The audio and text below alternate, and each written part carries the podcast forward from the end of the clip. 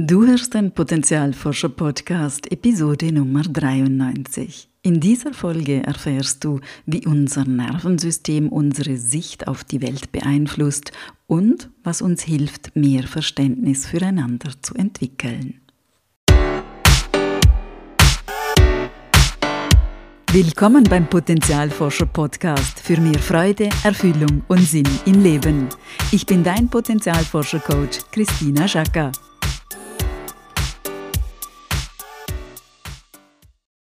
Hallo liebe Potenzialforscherin, hallo lieber Potenzialforscher.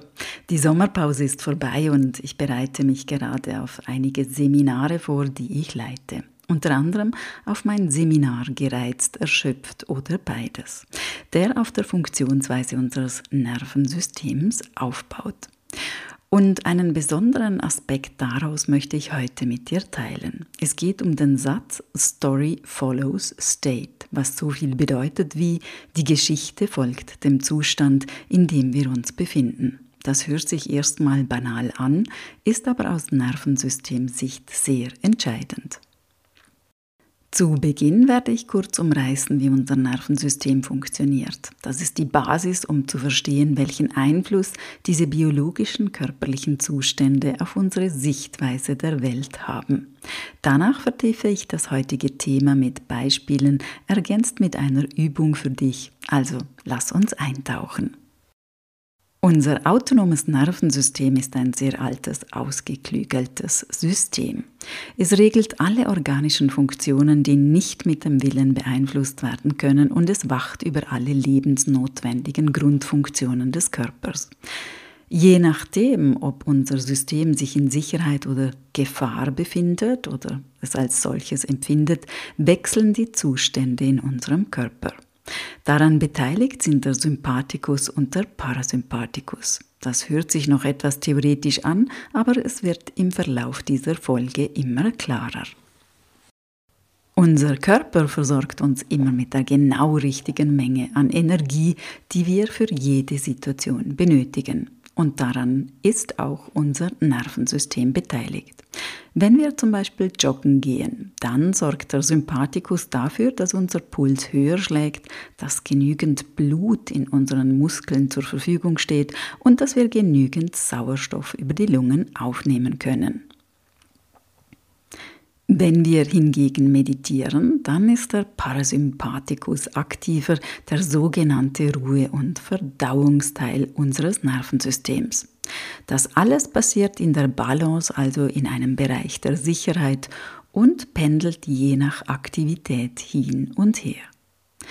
Nimmt unser Körper jedoch eine Gefahr wahr, dann wird über den Sympathikus ganz viel Energie mobilisiert. Wir wechseln in den sogenannten Kampf-Flucht-Modus. Dauert diese Gefahr zu lange an oder wird eine Situation für unseren Körper zu bedrohlich, schaltet unser autonomes Nervensystem in den parasympathischen Zustand von Kollaps um, um unser Überleben zu sichern. Ich beschreibe dir nun diese drei Zustände etwas genauer. Im Bereich der Sicherheit sind wir aktiv oder entspannt, sind neugierig, kooperativ, spielerisch, können gut im Hier und Jetzt sein. Wir fühlen uns wohl und gut oder wir können mit allen Emotionen, die da in uns auftauchen, umgehen. Im Kampffluchtmodus ist das nicht mehr so entspannt. Wir sind alarmiert, vielleicht ängstlich oder verärgert, fühlen uns getrieben, hektisch, unruhig. Wir sind in einer Abwehrhaltung und versuchen die Bedrohung abzuwehren. Die Muskeln sind voller Blut, angespannt und bereit zu kämpfen oder zu fliehen. Gelingt uns das eben nicht oder wird die Bedrohung zu groß für uns, geht unser Nervensystem einen Schritt weiter. Es versucht uns zu retten, indem es in den Kollaps, in den Todstellreflex umschaltet. Die Muskeln werden schlaff, wir dissoziieren und alles fühlt sich wie getrennt von uns an. Hier fühlen wir uns gedämpft, erschöpft, vielleicht sogar depressiv, resigniert und orientierungslos. Die Natur hat hier vorgesehen, dass wir allfällige Schmerzen weniger spüren. All diese drei Zustände sind dazu da, unser Überleben zu sichern. Sie bilden also einen sehr intelligenten Mechanismus, um uns in kurzfristigen Extremanforderungen zu schützen. Und um danach zurück in den Bereich der Sicherheit zu gehen. Leider sind die heutigen Lebensanforderungen aber so, dass wir länger in diesen Zuständen Kampfflucht und Kollaps bleiben müssen, als von der Natur vorgesehen. Nehmen wir als Beispiel einen Konflikt am Arbeitsplatz, der über lange Zeit nicht gelöst werden kann. Das ist für unser System eine dauernde Belastung und Gefahr. Die Zustände Kampf, Flucht und Kollaps werden immer wieder aktiviert. Das kostet nicht nur Kraft, sondern hat, du ahnst es schon, auch Einfluss auf unsere Sichtweise der Welt. Im Bereich der Sicherheit haben wir eine sehr offene Sicht auf die Welt. Wir bewegen uns mit Neugierde durch den Tag, flexibel, sind offen, sozial und kooperativ. Wir reflektieren Dinge aus verschiedenen Seiten und unser Denken und Fühlen sind ausgewogen.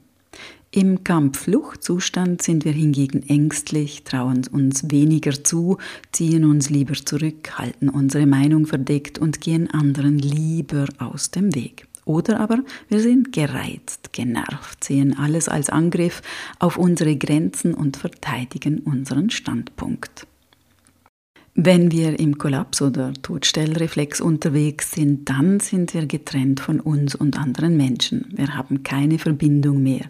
Die Gefühle sind wie taub unter einer Glasglocke. Alles scheint hoffnungslos, sinnlos, so nach dem Motto, was soll das alles überhaupt noch? Es hat eh keinen Sinn. Alles, was ich versuche, bringt nichts. Das ist alles unsere Natur und insofern nichts Schlimmes, aber in der Kooperation und im Zusammenleben mit anderen Menschen macht es eben einen großen Unterschied, ob wir zwischen den drei Zuständen natürlich und damit angemessen wechseln können oder ob wir in einer, einem dieser Zustände stecken bleiben.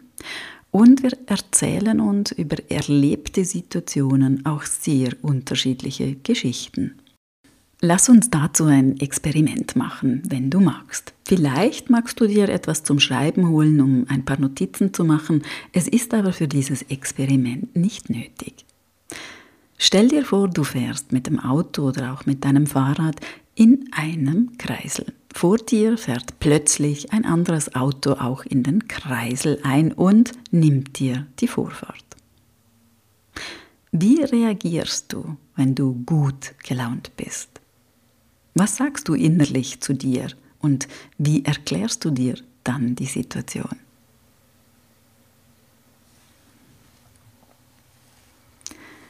Vielleicht lachst du und denkst, dass dich der oder die Fahrerin wahrscheinlich übersehen hat oder zu spät gesehen hat. Oder du sagst dir, hui, das war knapp, zum Glück konnte ich gut reagieren, ist mir ja auch schon passiert.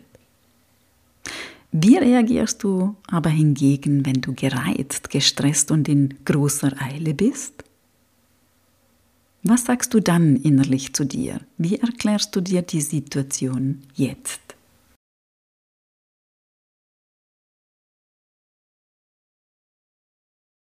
Bist du ärgerlich, hubst du und gestikulierst gepaart mit einigen nicht so netten Worten? Oder hast du dich sehr erschrocken und bist etwas ängstlich und zitternd? Und wie reagierst du, wenn du völlig erschöpft und abgekämpft vom Arbeitstag bist? Und was sagst du dann innerlich zu dir? Wie erklärst du dir dann diese Situation?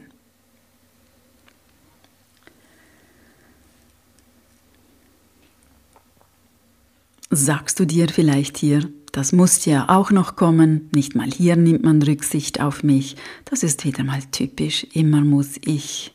Punkt, Punkt, Punkt. Ich mag einfach nicht mehr.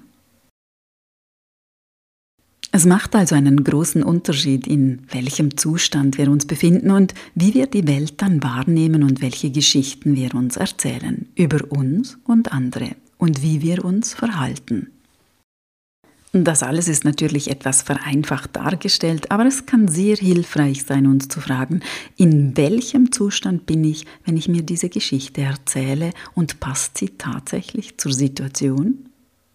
Denn der Kampffluchtzustand passt vielleicht zur angespannten Konfliktsituation, zum stressigen Alltag oder zur großen Veränderung, vor der ich stehe. Aber passt er auch zur Situation im Kreisel? Ich glaube, mit dem Wissen über die Funktionsweise unseres Nervensystems und dessen Zustände ist es möglich, dass wir uns selbst besser verstehen lernen, aber auch für andere mehr Verständnis aufbringen können.